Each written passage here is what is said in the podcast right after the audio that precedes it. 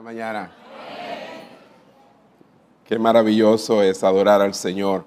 Mientras cantábamos, pensaba en el cielo. ¿Cuántos se detienen alguna vez a pensar en el cielo? Pensaba en el cielo y lo maravilloso que será, lo glorioso que será. Y pensaba en la adoración en el cielo también. Um, pues no todo será eh, lo que la adoración en cántico y eso, ¿verdad? Para cada uno de nosotros todo el tiempo. Me imagino que habrá otras actividades. Pero algo que pensaba es que aquí pues estamos como limitados a tiempo, espacio y cuantas cosas. Pero allá obviamente no estaremos limitados. Y me imagino que habrá 24 tandas para adorar. Eh, de modo tal que usted escoge y si se quiere quedar para la próxima o irse un rato, pues estaba tan bueno, vuelve de nuevo. O sea, y es todos los días, todas las horas. No es que usted tiene que estar, pero usted quiere estar. pero habrá otros compromisos, otras responsabilidades, obviamente. hay personas que creen que estaremos como Los Ángeles con eh, alitas y volando y bueno, eso es fantasía, hermanos. Este, Dios es un Dios de trabajo, de responsabilidades, de cargos. Y obviamente si Él planificó esto de esta manera, pues imagínense que será lo perfecto. Que realmente me gozaba mucho pensando en esa libertad que tendremos de adorarle en cualquier momento y a cualquier hora. Además, una cosa interesante es que Ah, pues será por toda una eternidad. Y la eternidad no tiene tiempo. De modo tal que es maravilloso lo que va a ocurrir. Y ya algunos están allá esperando el momento de ser levantados y entrar. Y nosotros también. Y si usted no lo está y solamente está pensando en esta tierra, se está perdiendo de algo maravilloso y se va a perder por la eternidad de algo maravilloso. O sea que procure poner su vista en el cielo. Amén. Gracias a los muchachos que, el grupo de adoración, un aplauso al Señor, precioso.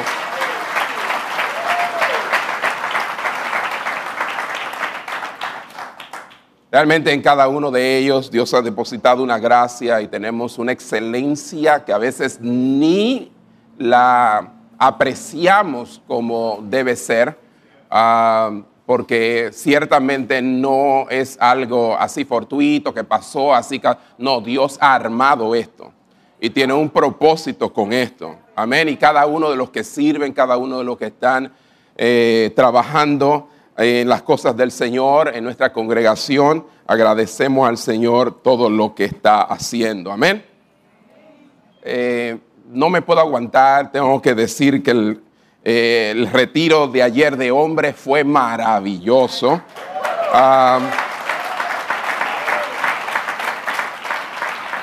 espectacular, hermano, eh, de, verdad. ah, están, pasando fotos. Este, claramente eh, fue un gran regocijo estar allí. No pude estar mucho tiempo debido a que por otros compromisos y este el de esta mañana, obviamente, pero sí pude disfrutar de una palabra que trajo eh, este, el que está enfrente, el director, el pastor Héctor Espinal. Eh, fue tremenda palabra de Dios donde él mostró el lema este, del ministerio de hombres para una generación en decadencia. Los hombres de Chariz harán la diferencia. Y, claramente fue... Yo les dije, ustedes no me están creyendo. Este ministerio es algo que nunca Cariz ha visto. O sea, esto es nuevo totalmente.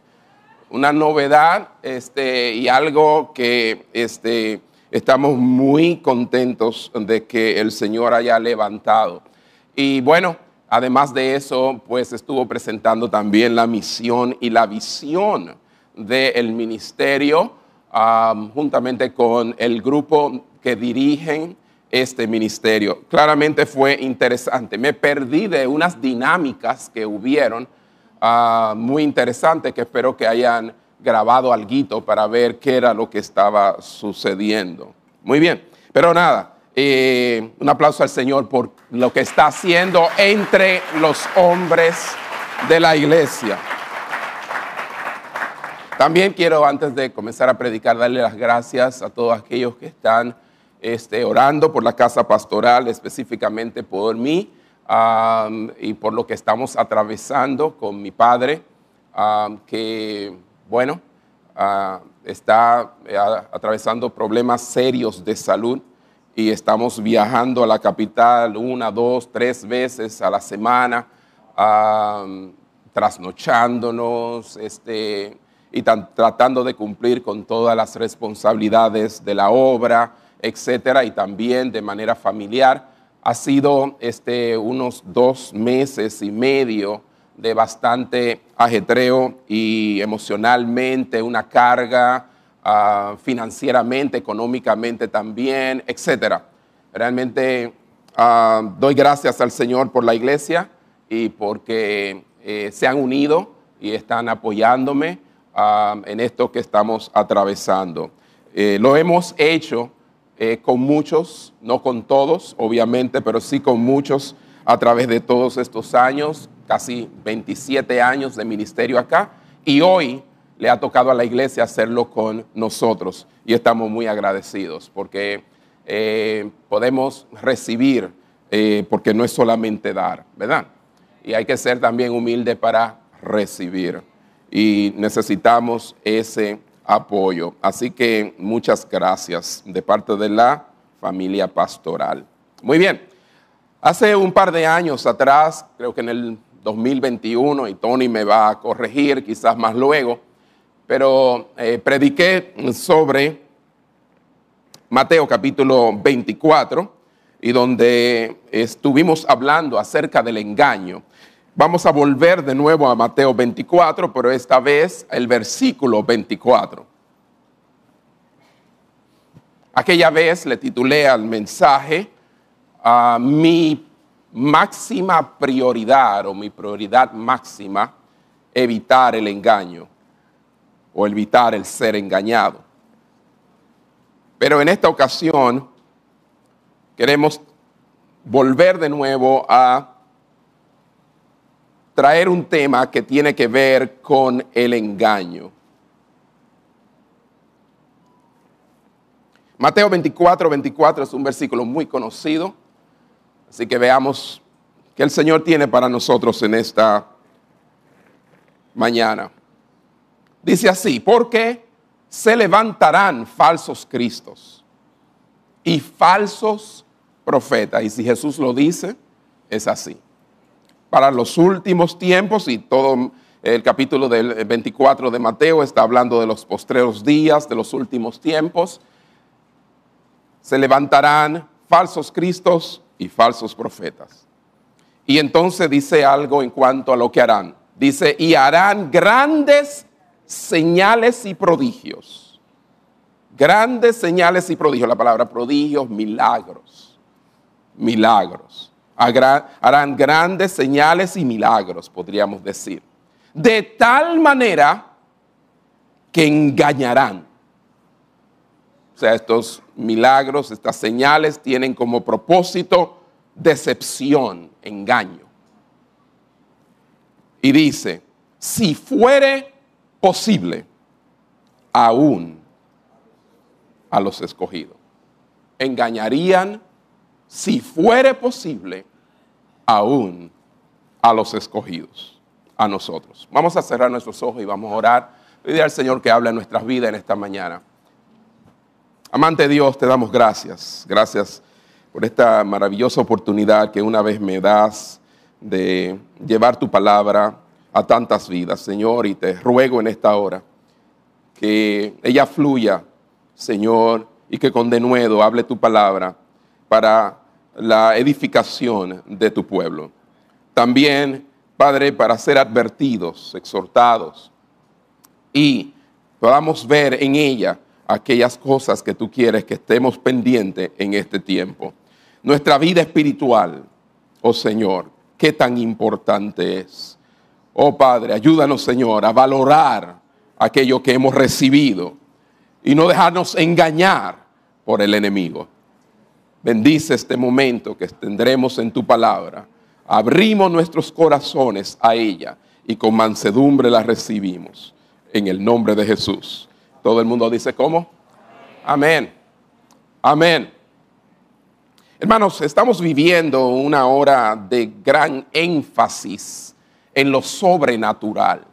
No solamente en, los, en el aspecto sexual y otros asuntos, pero también en lo sobrenatural. Muchas películas de cine, programas de televisión, están profundizando en lo sobrenatural. ¿Qué significa la palabra sobrenatural? Se refiere a cosas que no se pueden explicar científica o naturalmente.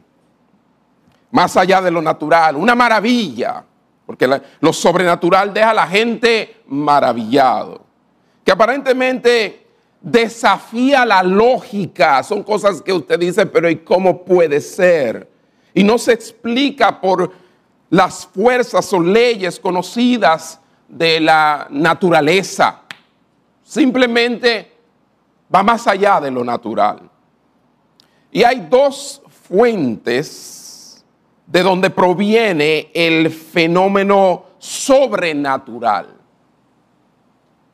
La primera e, de ellas, obviamente, es de Dios.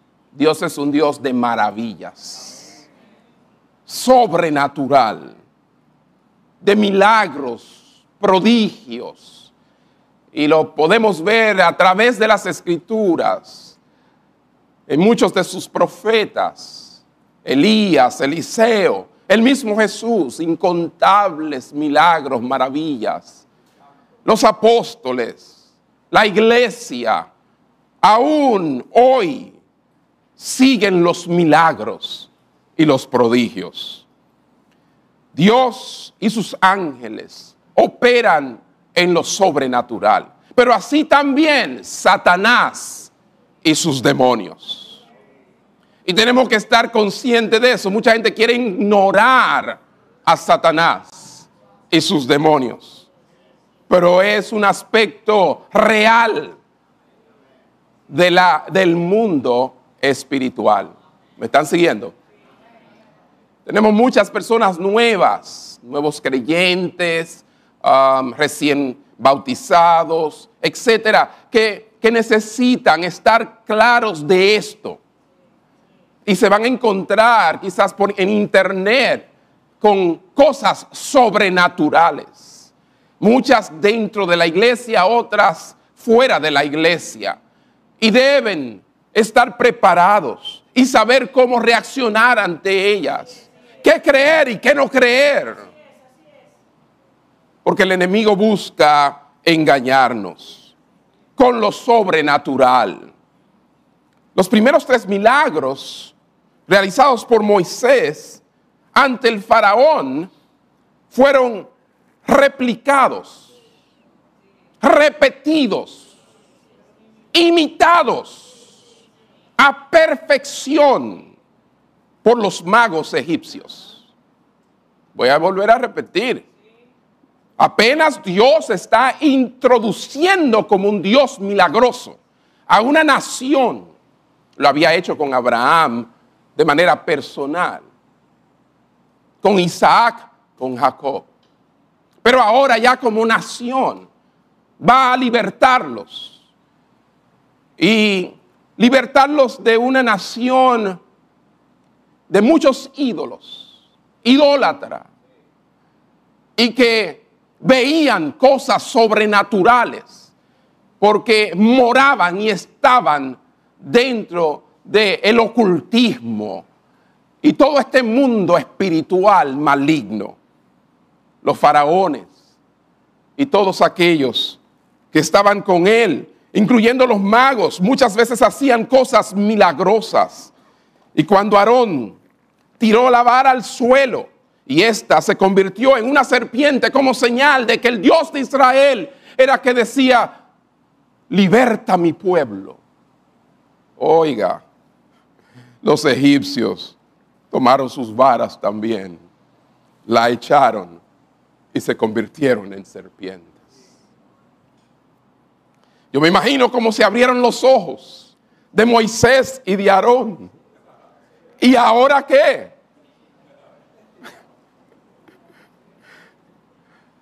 Cuando vino la primera plaga, donde las aguas se convirtieron en sangre. Moisés convirtió las aguas en sangre en el nombre del Señor. Los magos egipcios dijeron, ah, eso es un truco, hace mucho que nosotros no lo sabemos. Invocaron sus dioses, sus demonios. Y aquí las aguas se tornaron en sangre. Y dijo Moisés, me imagino adentro de sí, y ahora. Cuando Moisés y Aarón mandaron que las ranas saliesen de las aguas, otra vez los magos egipcios lo imitaron. Oh hermanos, lo que sí debemos estar claros es lo que dice este versículo.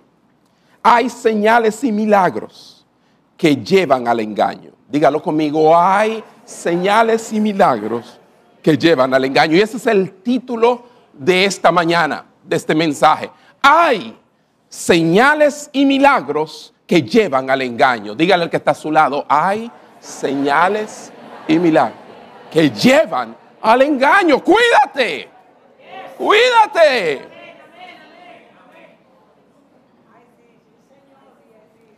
Pues dice la escritura que estos Cristos y estos profetas de hoy en día muchos de ellos harán grandes señales y prodigios, milagros, de tal manera que engañarán.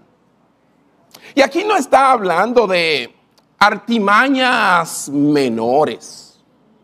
No, dice grandes, diga conmigo grandes, grandes. No son cosas pequeñas, cosas grandes. Y a medida que va pasando el tiempo, esto continuará. Son grandes señales y prodigios que conducen a qué? Al engaño. Ese es su propósito, engañar. Y una de las señales de los últimos días es un aumento del engaño. La gente no se está dando cuenta, pero está siendo engañada la iglesia, donde se está experimentando muchos milagros en estos momentos.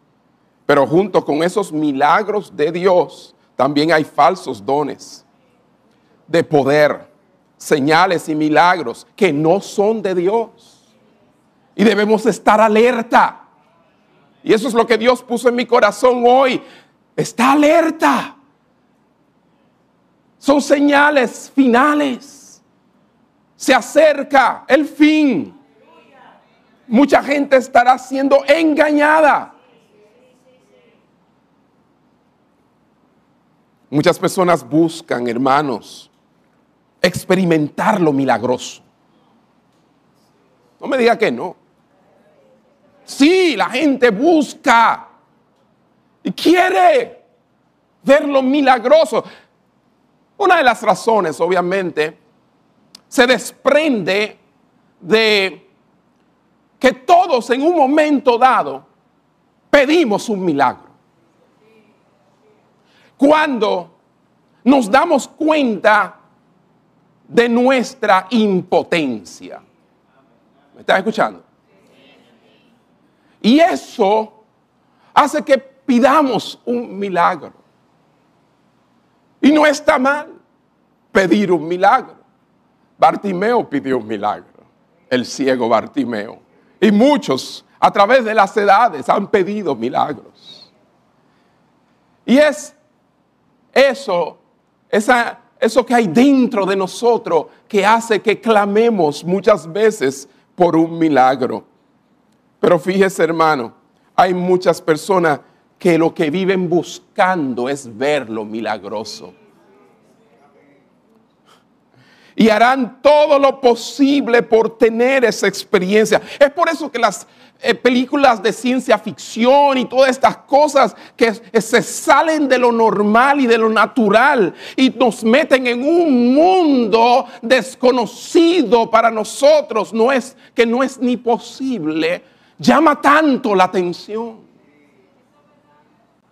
Atrae. Porque esta búsqueda de milagros fácilmente se convierte en un entretenimiento a los sentidos.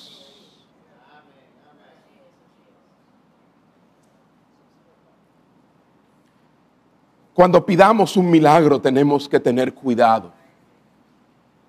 Sí, hermanos. Pero buscar señales y maravillas puede abrirte, abrir tu puerta al engaño. ¿Oh sí? Es así. Algunos dirán, hermanos, y, muchas veces eh, dicen, bueno, pero ¿qué? Es que Dios es un Dios de milagros. Sí lo es. Pero Él en ninguna parte dice, busca milagros de parte mía. Búscame a mí.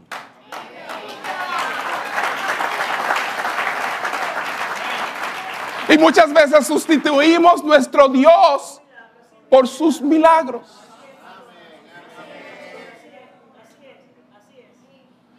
y donde los milagros se convierten y los prodigios y las señales como en una droga. Y donde ya yo he visto eso, ya yo he visto eso, ya yo, yo quiero ver cosas más grandes y más grandes. Y en búsqueda de milagros de parte de Dios, entramos en un mundo peligroso. El peligro de ser engañados. Si tu fe se basa principalmente en señales y milagros y no en la palabra de Dios, estás caminando sobre una base muy inestable y eres propenso a ser engañado.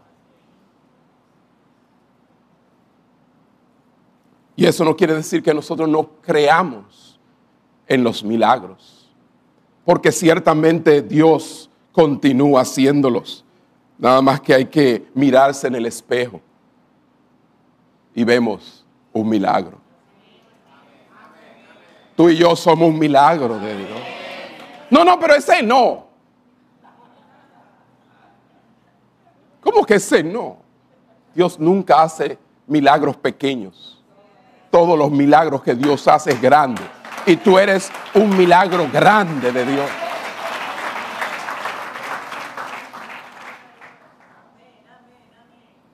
Milagro más grande que tú estés aquí escuchando la palabra hoy. En nuestro texto que leímos, la palabra dice que harán grandes señales y prodigios, o sea, milagros, de tal manera que engañarán, si fuere posible, aún los escogidos. Y déjeme aclarar ya eso, esa partecita para continuar porque es interesante que muchos, la manera en que interpretan esto.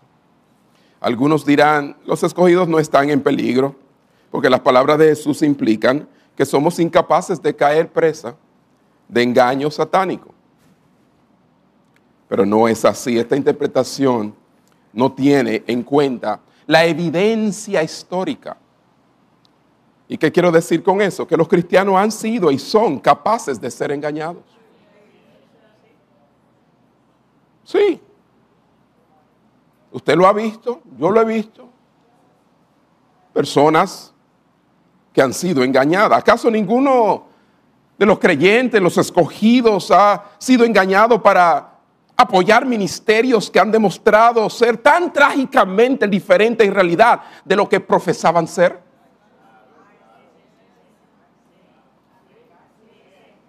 ¿Y usted lo apoyó? y después se da cuenta que eran falsos. ¿Usted fue? Dígalo. No los oigo. Engañado. Entonces hay una posibilidad de ser engañados. Oh, sí.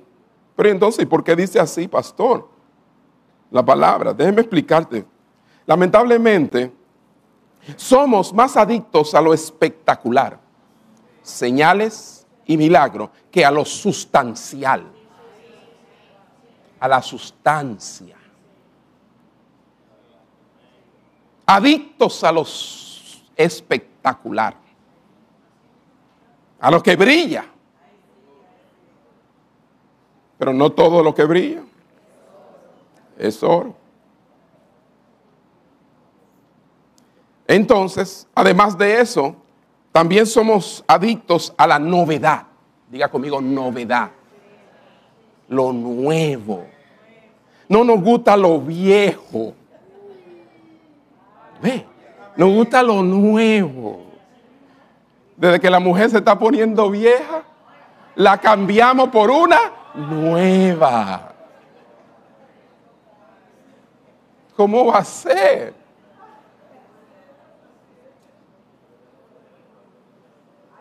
Si ella te conoce, conoce todas tus mañas. ¿Ah? Ay, pero nada, déjeme continuar. Sí, adictos a la novedad, a lo nuevo. Y es por eso que cada concierto, cada cosa que se hace, se procura, cada boda, cada es algo nuevo, novedad. Y claramente, sí, eso está en nosotros. El hacer lo que Dios hace. Dios siempre hace cosas nuevas. He aquí yo hago algo nuevo. Pero esa adicción a la novedad nos hace no apreciar o rebajar lo que pudiéramos llamar, una ortodoxia sana, una, una doctrina sana pero muchas veces se desprecia en muchos púlpitos por causa de lo nuevo, de la novedad. Miren mis hermanos, si creemos que porque somos cristianos no podemos ser engañados, ya hemos sido engañados. La idea de que no puedo ser engañado ya indica que fui engañado. No, a mí nadie me va a engañar. yo, estoy muy sólido en la palabra para mí engañarme. Ay, hermano, malinterpretamos la naturaleza de la imposibilidad. Jesús no dice que los elegidos fueran incapaces de ser engañados. Todos somos demasiado capaces de serlo. Lo que nos da es esa seguridad. Y esta es la seguridad. Dios protegerá y preservará los suyos. Tú no eres engañado porque hay algo en ti, sino porque Él está preservándote del engaño. Amén. Si estás en los caminos del Señor y no has sido engañado, es porque Él preserva tu vida. Amén. Hay uno que ora, intercede a la diestra del Padre por cada uno de nosotros. Y no es María, es Jesús.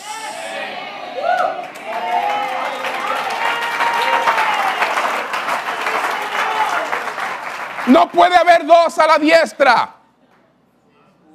Y además de eso, ella todavía no está en la presencia misma. Está esperando que nosotros lleguemos también juntamente con ella. ¿Estamos claros? Entonces, mis hermanos, el poder de Dios es que nos preserva. Satanás va a usar todo, todo su poder disponible para engañar al mundo entero antes del regreso de Cristo. Todo el mundo, todo el mundo.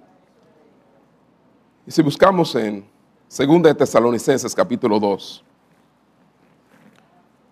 versículo 8 al 10, allí vamos a hallar lo que ocurrirá está ocurriendo y ocurrirá en gran magnitud. en los últimos tiempos. Segunda de Tesalonicenses, capítulo 2, versículo 8 al 10.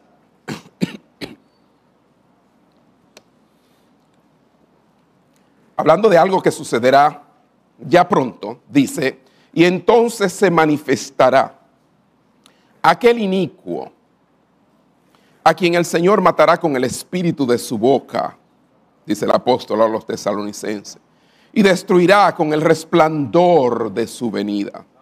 Este personaje inicuo, cuyo advenimiento, y está hablando del anticristo, es por obra de Satanás. O sea, ha venido por obra de Satanás, se ha levantado. Y entonces dice que como es por obra de Satanás, viene con gran poder y señales y prodigios mentirosos. Muy parecido a lo que Jesús dice en Mateo capítulo 24, versículo 24. Lo único que en este caso está hablando de una persona específica representando al mismo Satanás. Y en aquella ocasión estaba hablando de los cristos y falsos profetas. Versículo 10, y con todo engaño de iniquidad, va a venir con todo engaño, va a venir con gran poder, señales y prodigio. Poder, señales y prodigio, lo que la gente le gusta. Le gusta ver eso. Poderes, señales, prodigios. Estos claramente, dice el apóstol, son mentirosos. Y con todo engaño de iniquidad pero ¿para quiénes? Para los que se pierden. Y entonces dice la razón por la cual se pierden, por cuanto no recibieron el amor de la verdad para ser salvos. Entonces, mis hermanos, está muy claro aquí que debemos cuidarnos Ahora, ¿quién caerá en el engaño? Ahí no lo dice. ¿Quiénes son estas personas susceptibles al engaño? Ahí lo dice. ¿Serán los que no tienen educación? Oh, no, hermano. Esto no tiene nada que ver con educación. Ni con que tú hayas sido bien formadito y bien criado. O tú seas muy intelectual, muy ilustrado muy sabiondo. No, no tiene nada que ver. Porque es que estas cosas no se combaten de esta manera, carnalmente.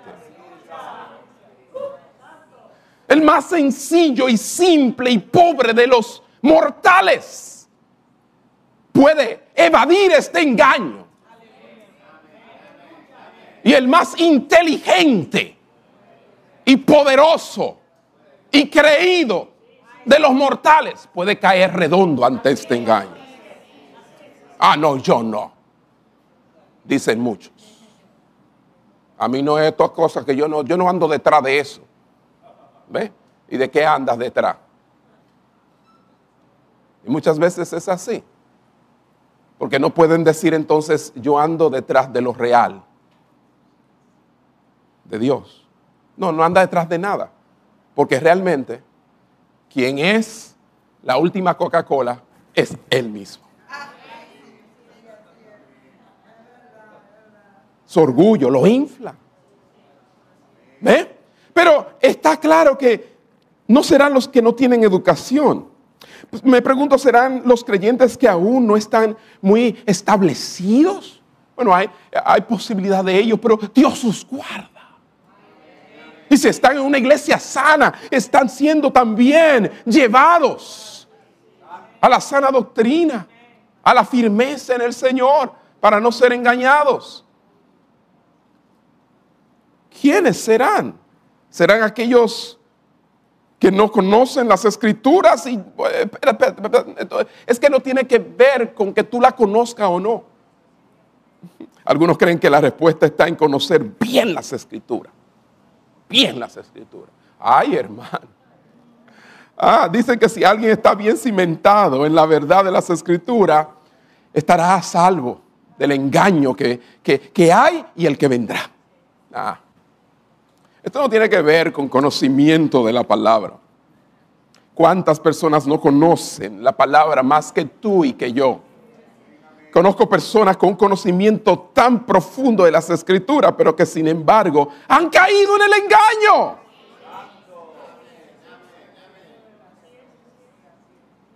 Eso no tiene nada que ver con, no es que el conocimiento sea malo, que nos manda la palabra y yo soy un promotor de conocerla. He vivido para eso, para conocerla. Pero no me baso en que el conocimiento de ella sea lo que me preserva del engaño. Ahora, ¿puedo yo sin conocerla hacer... No, no, no, no, tienes que conocerla. Claro que sí. Es la espada del Espíritu. Es nuestra defensa. Juntamente con el escudo de la fe nos guardan de los dardos del diablo. Pero no solo conocerla. El engaño echará raíces en aquellos que no recibieron el amor de la verdad. Dígalo conmigo. El engaño echará sus raíces en aquellos que no recibieron el amor de la verdad el amor de la verdad. Y esto fue lo que impactó mi ser cuando yo pude, pude ver que es el amor de la verdad. La verdad aquí no es la verdad en general, sino la verdad del Evangelio, pues este es fundamental para toda verdad. Pues toda verdad es de Dios. Pero si solo conoces la verdad de modo general, entonces no conoces lo más importante, que es lo que le da sentido a toda verdad. Y es la verdad del Evangelio. O sea, que está hablando de que no recibieron el amor de la verdad del Evangelio.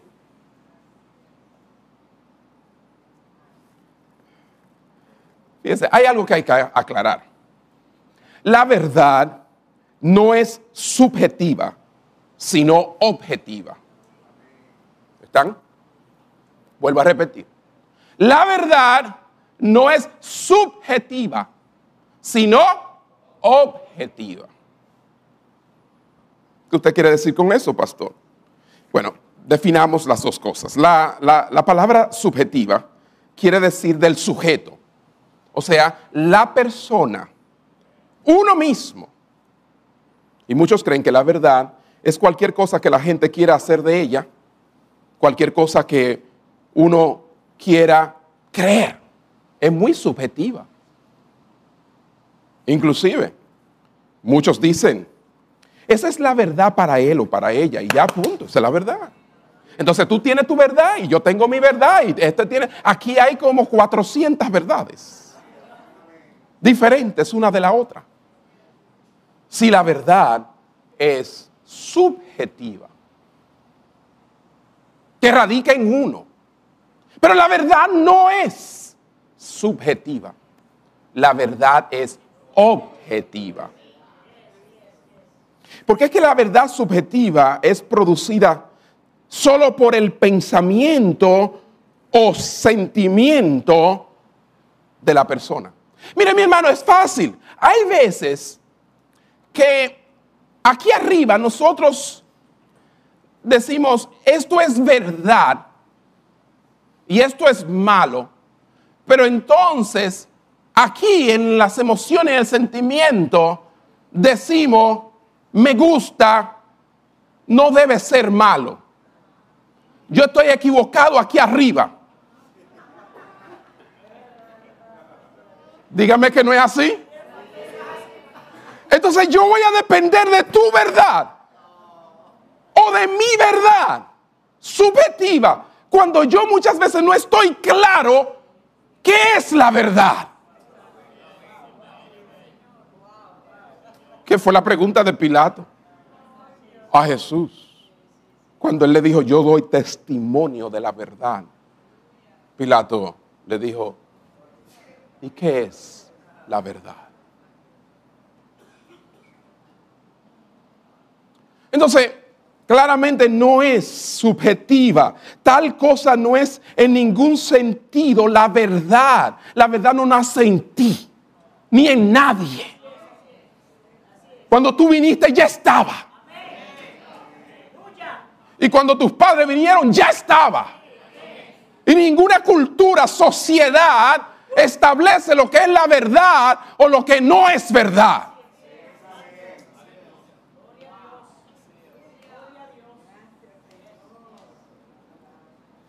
La verdad es objetiva. Dígalo conmigo, la verdad es objetiva. Entonces, pastor, ya entiendo lo de subjetiva y qué es objetiva. Bueno, la palabra objetiva significa que la verdad es un objeto externo. ¿Ok? Está fuera de ti. No, no nace en ti ni está en ti, está fuera de ti. Existe como una entidad separada y aparte de la mente y el corazón de uno. Lo que nosotros pensemos no determina la verdad. Lo que tú sientas no determina la verdad.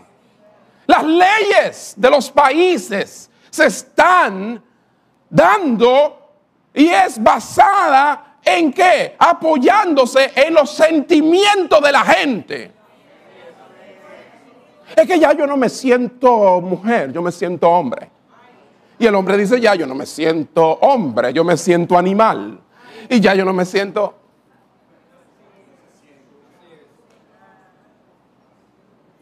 Entonces, estamos, estamos confiando la verdad en manos de seres mortales, cambiables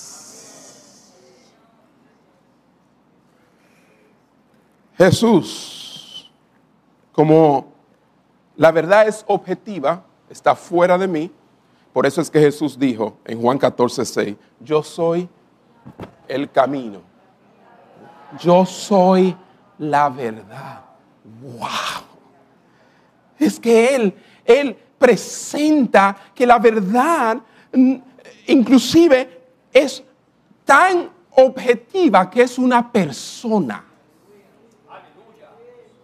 Por eso nadie puede, no, no, no, no, puede decir, dos personas no pueden decir yo soy la verdad. Él fue el único que pudo decirlo. Y es el único que puede decirlo. Yo soy el camino, la verdad y la vida. Nadie, nadie.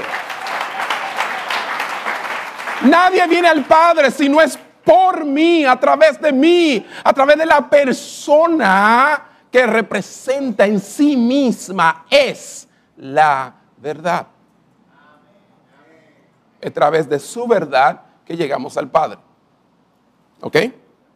Entonces, teniendo eso claro, también debemos entender que no solo Él es la verdad, la verdad está en Él, en Jesús. Efesios capítulo 4, 20, 21 y no nos hemos desviado para nada del tema, estamos hablando del engaño. Y vamos a ver qué es lo que está pasando acá. Efesios 4, 20 al 21. Más vosotros no habéis aprendido así a Cristo, si en verdad le habéis oído y habéis sido por él enseñados. Y entonces dice, conforme a qué? A la verdad que está en Jesús. No solo Él es la verdad, la verdad está en Él. ¿Ok? Juan capítulo 18, versículo 37. Juan capítulo 18, versículo 37.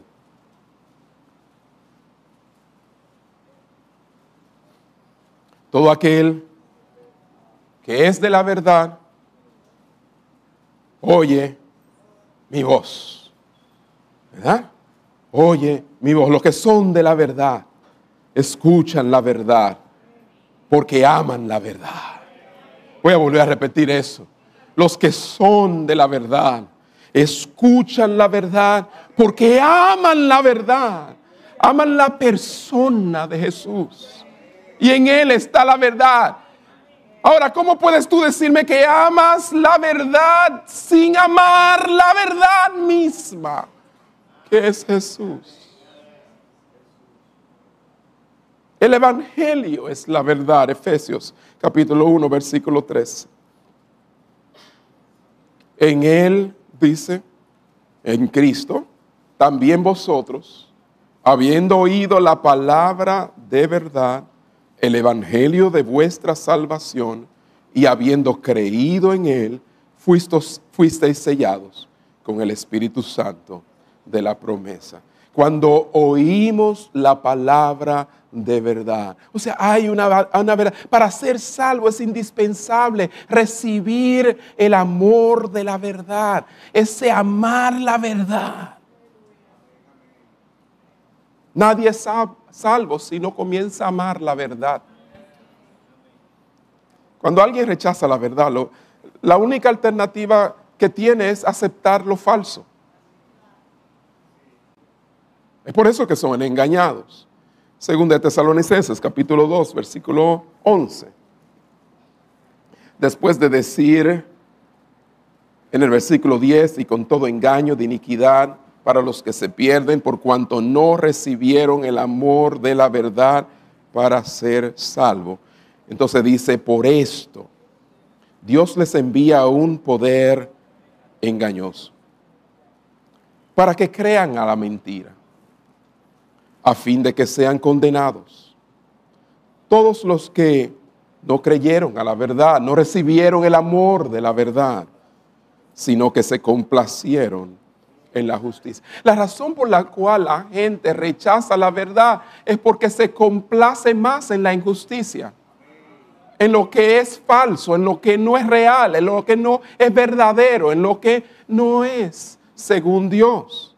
Está claro ahí la falsedad de las señales y prodigios. No es que no sean milagros reales, son milagros reales. ¿Cómo va a ser, pastor? ¿Que son milagros reales? Claro que son milagros reales. Ya les dije, Satanás mora en ese mundo espiritual. Y son milagros reales. No es que no sean milagros reales, sino que mienten acerca de la realidad. Ojo. Es por eso es que es tan sutil, no es que son falsos. Aunque hay mucha gente que se mueve con trucos y magia y cuantas cosas. Pero yo estoy hablando de algo mucho más serio. Estoy hablando del mundo espiritual. Satanás opera en un mundo donde en lo espiritual esos milagros son reales. Lo que pasa es que están envuelto en una mentira acerca de lo que realmente tiene valor y es real. Son verdaderos milagros, pero desvían de la verdad. Y tenemos que tener cuidado. Son eventos sobrenaturales, pero no sirven a la verdad. Ah, ¿y cuántos magos, brujos? ¿Ah? Santeros. ¿Cuánta gente haciendo cosas que dejan a la gente perpleja. Oiga, y no, y yo, yo, yo vengo aquí porque yo lo que quiero es ser famoso. Y llegan a ser famosos. Y después entonces van donde fulano y le dicen, oye, pero mira, yo conozco a alguien. No le dicen que es un brujo. Nunca la gente dice que es un brujo. Pero yo conozco a alguien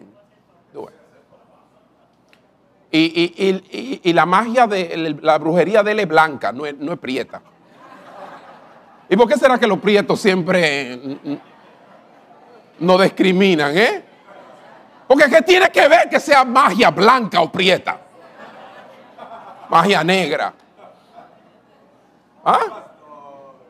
Ah, porque es blanca, es más como pasable. Y en eso así la gente dice. La gente cae en esos engaños. Y si tú estás aquí hoy y estás buscando la manera de que de alguna manera llegar del otro lado, ten cuidado como tú llegas. ¿Ah? Está claro aquí, hermano. Muy claro. Ahora, Esta pregunta es importante. ¿Cómo podemos nosotros evitar ser engañados? Entonces, el versículo nos dice, solo hay una manera de no ser engañado, amando la verdad. La verdad que está en Jesucristo, en su palabra. ¿Cuántos dicen amén? Ámalo, ama la verdad. Amar la verdad. Juan capítulo 17, versículo 17 dice, santifícalos en tu verdad. Tu palabra es ver la verdad. Salmo 119, versículo 160. La suma de tu palabra es verdad. Ahora bien, hay gente que de repente sal, y yo estoy hablando de gente que uno dice, pero ¿y cómo puede ser? Porque esto no tiene nada que ver. Hay gente que salta con cosas. Dice, oh, eh, ¿sabe qué? Eh, yo tuve una experiencia eh, con, un ser querido que me habló, que murió y, y me habló. Un sueño y me habló. Era él. ¿Qué usted cree, pastor? ¿Ah? Me dio un mensaje, eso es muy subjetivo, gracias a todos. Y como es muy subjetivo, la gente dice, no, pero porque tú no hayas tenido esa experiencia, no quiere decir que no es verdad. Esa persona sabe lo que oyó, lo que experimentó. Y fue la misma voz de su tatarabuelo que nunca conoció.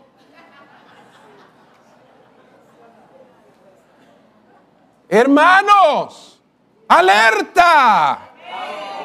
Tenemos que tener cuidado. ¿Vas a creer ese mensaje? No, y mil veces no. Así mismo, hermano, gente que andan buscando profetas que le hablen, que le digan. Tenga cuidado. El hecho de que alguien pueda contarte un poco sobre tu pasado no significa que sea de Dios. Satanás también puede hacer eso. Él conoce tu pasado y conoce tu futuro. Y le molesta para dónde tú vas. Y que tú no te unes a Él y quieres irte con Él. ¿Qué sucede cuando alguien no solo es capaz de contarte tu pasado, sino también hablarte sobre tu futuro. Ay, sí. ¿Qué de malo puede haber en eso? Dice la gente. Usted me está escuchando. Esto es serio. Muy serio. Un espíritu falso, hermano, siempre buscará que mi futuro sea completa y totalmente fuera del camino que Dios tiene para mí. Ay, ten cuidado. Porque generalmente el espíritu falso se guía mucho por tu sentimiento y lo que tú deseas y quieres más. Y por ahí te guía y tú dices, eso es de Dios. Había un profeta que siempre lo que decía al rey era negativo. Y él decía, no, no, con ese yo no quiero hablar porque cada vez que hablo con él es negativo. Yo quiero que esos que me dicen lo que yo quiero. ¿Están aquí todavía? Dame un aplauso al Señor entonces. Cuídate, cuídate. Cuídate. Porque cuando tú quieres algo así como lo que tú quieres, siempre vas a oír a uno que no es el que ama tu alma decirte, sí, lo tendrás. Coge por ahí. Pero ese camino siempre, generalmente, es alejado de los caminos de Dios. Lamentablemente, hermanos, muchos cristianos profesos no tienen amor por la verdad. Amor por la verdad y son acogidos por estos espíritus seductores.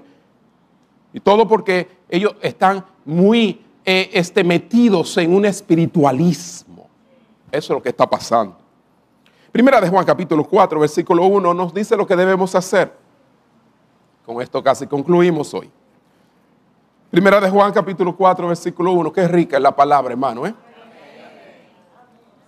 Porque no solamente nos dice lo que va a suceder, pero nos dice qué debemos hacer.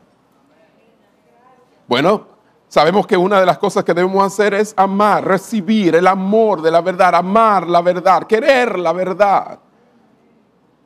Pero también dice, amados, no creáis a todo espíritu, sino probad los espíritus si son de Dios. ¿Por qué? Porque muchos falsos profetas han salido por el mundo. Están, allí, ah, tan, tan, tan regados. Como dice el dominicano, regado por donde quiera. Tenemos que tener cuidado. ¿Qué es lo que tenemos que hacer? Probar los espíritus si son de Dios. Y esto es interesante, hermano. No está diciendo que los rechace inmediatamente. No, no. Pero también no está diciendo que los apruebe. Está diciendo, pruébalos. Prueba si son de Dios. Porque hay algunos que rechazan señales, milagros y todo. No, no, no. Dios también da señales. Hace milagros. Es un Dios de prodigio. Ese es el Dios que adoramos. Amén. Es un Dios sobrenatural. Pero hay una falsificación. ¿Verdad? Y, esta falsificación, su falsificación no está en lo que hace, sino en lo que persigue. Valga la aclaración, vuelvo y repito. Los prodigios, las señales y milagros son reales, son verdaderos. Lo que no es verdadero es lo que eh, se persigue con ello. No se persigue guiarte a la verdad, sino al error. Por eso es que caen la gente, porque óyeme, pero yo, yo me dijeron que, y yo nada más que tuve que hacer esto, lo otro, y, pagar tanto y cuánto, y hacer qué si yo qué, y ya tú me ves. Y se mantienen muchas veces en el poder a través de esos actos. Y vuelven y vuelven. Ay, no sonó muy bien eso.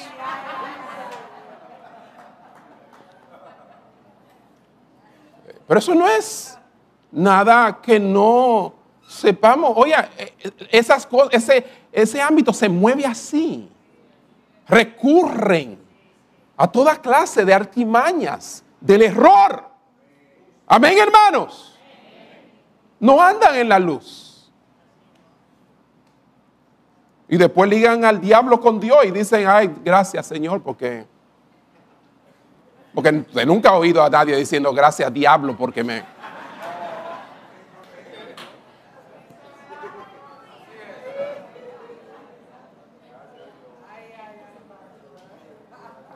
Déjeme terminar, hermano. Aquí hay algunas preguntas que debemos hacernos. La señal, el milagro, ¿se alinea con la palabra de Dios? ¿Dios está recibiendo la gloria por ese milagro o se está exaltando a un hombre a una mujer por ese milagro? Hermanos, ¿puedes imaginarte a Cristo haciendo ese milagro? El milagro llama la atención sobre Cristo o sobre el hombre que realiza el milagro. ¿Cuál es el propósito del milagro? Pues Dios no anda haciendo milagro por así, por hacerlo, ni cumpliendo caprichos nuestros. Cada vez que Él hace un tipo de milagro o prodigio, es con un propósito eterno. Finalmente Dios tiene un designio, hermano, en estas señales y prodigios engañosos. ¿Cómo va a ser? Ahora sí fue verdad. Recuerden, estamos tratando con un Dios soberano. Asimismo como yo le dije que Dios tenía un designio con el sufrimiento, ¿recuerdan? No temas en nada lo que vas a padecer. Asimismo, este Dios soberano que sabe que este espíritu de engaño está tiene un designio con estas señales y prodigios engañosos. Y Él tiene propósitos para las herejías que respaldan esta gente. Ahí sí se me complicó la cosa. ¿Por qué los deja? ¿Por qué no de alguna manera lo evita? ¿Por qué no los arroja al infierno a todos?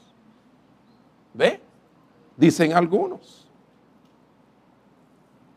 Es porque Él tiene un designio. Las señales y milagros engañosos ponen a prueba nuestro amor por la verdad. Deuteronomio capítulo 13, del 1 al 4, está clarito ahí. Como decimos, más claro de ahí, no canta un gallo. Al menos que sea el gallo que canta en la esquina por ahí, en las mañanas. Deuteronomio, capítulo 13, 13, perdón, 13. ¿Cuántos están siendo edificados en esta mañana? Capítulo 13, versículo 1 al 4. Está muy claro ahí. Cuando se levantara en medio de ti un profeta o soñador de sueños y te anunciare señal o prodigios, y si se cumpliere la señal, ¿cómo? Espérate. No es que si no se cumple, no, no. Si se cumple la señal de un profeta soñador de sueño y te anunciare señal o prodigio y se cumpliere la señal que él te anunció diciendo, oiga, porque la señal, el prodigio, lo que te está guiando es a otra cosa. Vamos en pos de dioses ajenos que no conociste y sirvámosle. Entonces, detrás de los milagros, prodigios, señales, hay una guianza. Hay, ellos te guían, te llevan a algo. Si lo que esto te está guiando y llevando es alejado de la verdad, de Dios y de servirle a Él, de alguna manera vas a terminar en un camino opuesto a la voluntad de Dios. ¿Está aquí? Si esto es lo que te dice esta señal prodigio, vamos en pos de dioses ajenos que no conociste y sirvámosle. Entonces, ¿cuál debe ser tu reacción? No darás oído a las palabras del tal profeta, ni el tal soñador de sueño, porque Jehová vuestro Dios, ¿qué dice? Os está probando para saber si amáis a Jehová vuestro Dios con todo vuestro corazón y con toda vuestra alma. En pos de Jehová vuestro Dios andaréis, a él temeréis guardaréis sus mandamientos y escucharéis su voz. A Él serviréis y a Él seguiréis. ¿Cuánto da un aplauso al Señor? Aleluya.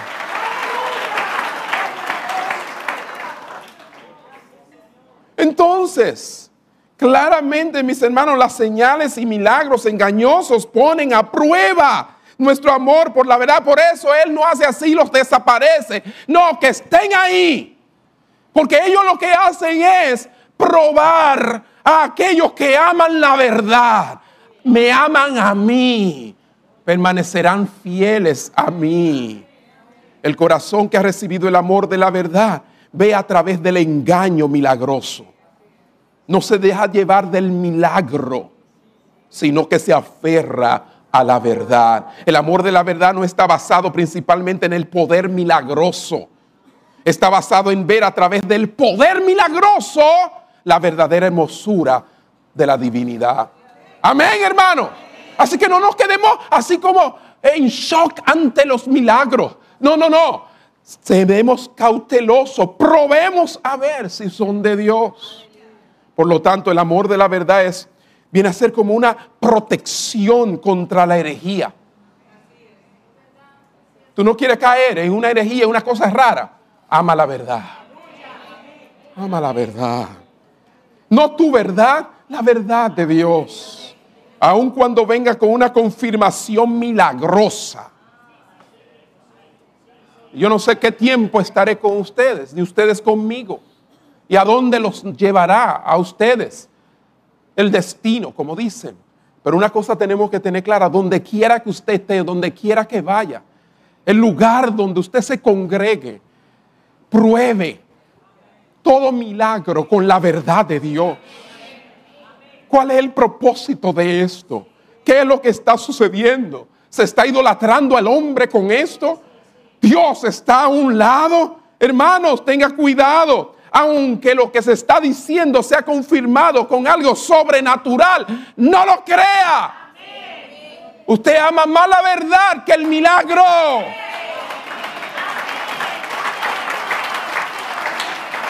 Y es por eso que aun cuando lo que estemos es clamando y orando y deseando y creyendo por un milagro para nuestras vidas, legítimamente hablando, aun cuando ese milagro no sucede, yo amo más, no el milagro, yo amo más su verdad.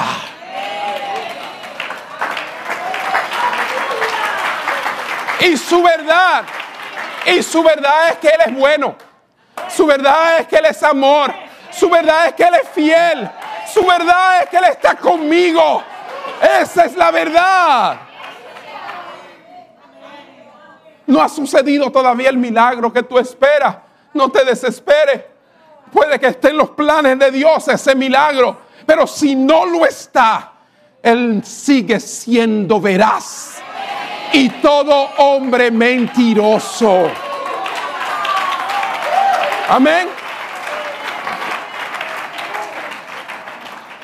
Por lo tanto, recuerda siempre que el amor a la verdad te sirve de protección. La pregunta es, ¿somos de la verdad?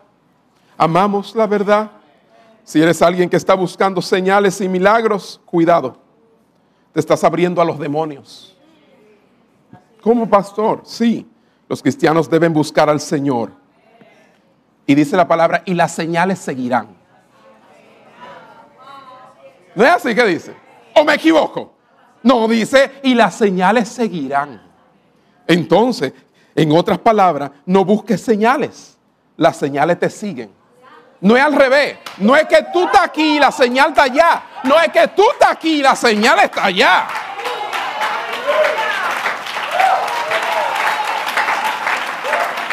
Amén. Primero debes buscar al Señor y luego verás sus señales. Si buscas las señales, primero es muy probable que termines siendo engañado. Así que hay señales y milagros que llevan al engaño. Pero el amor de la verdad es lo que nos protege contra todo engaño. Seremos nuestros ojos ahí donde estamos. Padre, gracias. Gracias por tu palabra que nos ha instruido en esta mañana. Esta hora que hemos tenido la ha aprovechado muy bien nuestras almas. Es tan poco a veces lo que sacamos de un programa, una serie de televisión. La mayoría de las veces somos entretenidos y bombardeados con todo engaño. Mas hoy en tu casa se nos ha hablado la verdad. Necesito yo algo espectacular en esta mañana. Necesitamos nosotros un mover milagroso en esta mañana. Es necesario que en cada uno de nuestros cultos podamos experimentar algún prodigio. Nos estamos inclinando más a lo espectacular y lo novedoso que a lo sustancial, a la verdad. Señor, ayúdanos. Porque es que no es que queremos, Señor, es que nuestra naturaleza pecaminosa nos lleva a querer experimentar estas cosas. Guárdanos. Dígale aquí, ahí donde está, guárdame, Señor. guarda, guarda mi mente, guarda mi corazón. Aleluya. Son tiempos de probarnos, nos está probando Dios con todas estas señales y milagros que habrá en los cielos. Sí, toda esta novedad tecnológica y todas estas cosas que asombran hoy en día. Todos estos logros humanos que nos hacen ir tras los ídolos de este mundo. Oh Padre, guíanos por sendas de verdad. Muéstrame, oh Jehová, tu camino y caminaré por él. Andaré por él, Señor. Aleluya, muéstrame. Muéstrame, oh Jehová, tu camino. Aleluya. Gracias, Padre. Gracias, Padre. Gracias. Levantamos nuestras manos al cielo. Damos gracias. Gracias, Padre. Gracias, Padre. Gracias. Oh, yes, Lord. Oh, yes. Aleluya, aleluya, aleluya, aleluya. Oh, no queremos vivir en mentiras. No queremos vivir en fantasía. Muchos viven una vida de fantasía. Oh Señor, no, no, no queremos. Queremos vivir una vida de realidades. Realidades eternas, realidades más allá de esta vida efímera y pasajera. Que pronto se acaba, que no sabemos cuándo terminará para algunos de nosotros. Aleluya. Ay Señor, ten misericordia. Ten misericordia de este mundo vano, de este mundo que persigue cosas vanas. Oh Padre, cosas que nos sacian. Cosas que se destruyen con el uso y ponen todo su amor y atención en ellas, Padre. Y descuidan lo más importante. Ayúdanos, Señor. Vamos, ponte de pie ahí donde está y dile, ayúdame, Señor, ayúdame. Aleluya, aleluya, aleluya. Yo estoy orando por mí, ore usted por usted mismo. No necesitamos el cura ni el sacerdote. No necesitamos ningún mediador, ya lo tenemos. Cristo Jesús. Por medio de Él podemos entrar y tener acceso al trono de la gracia. Padre, en esta hora, ten misericordia de nosotros, ten misericordia de mí.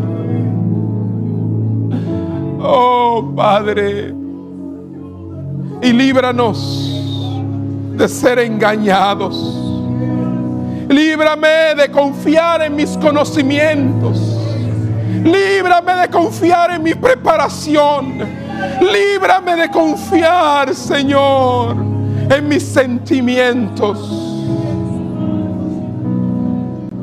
Sentimientos que son fluctuantes ante la verdad Sentimiento muchas veces basado en tradiciones de hombres, en lo que dicta la sociedad. Padre, ayúdanos en esta hora. Oh, esta nube de ceguera espiritual que arropa este mundo. Ten misericordia, Señor.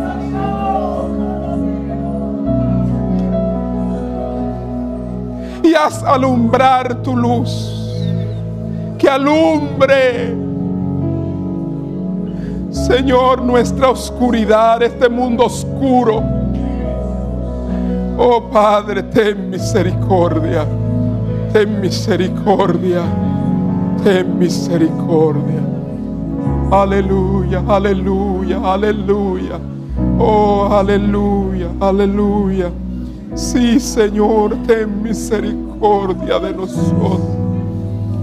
Oh Señor, Señor.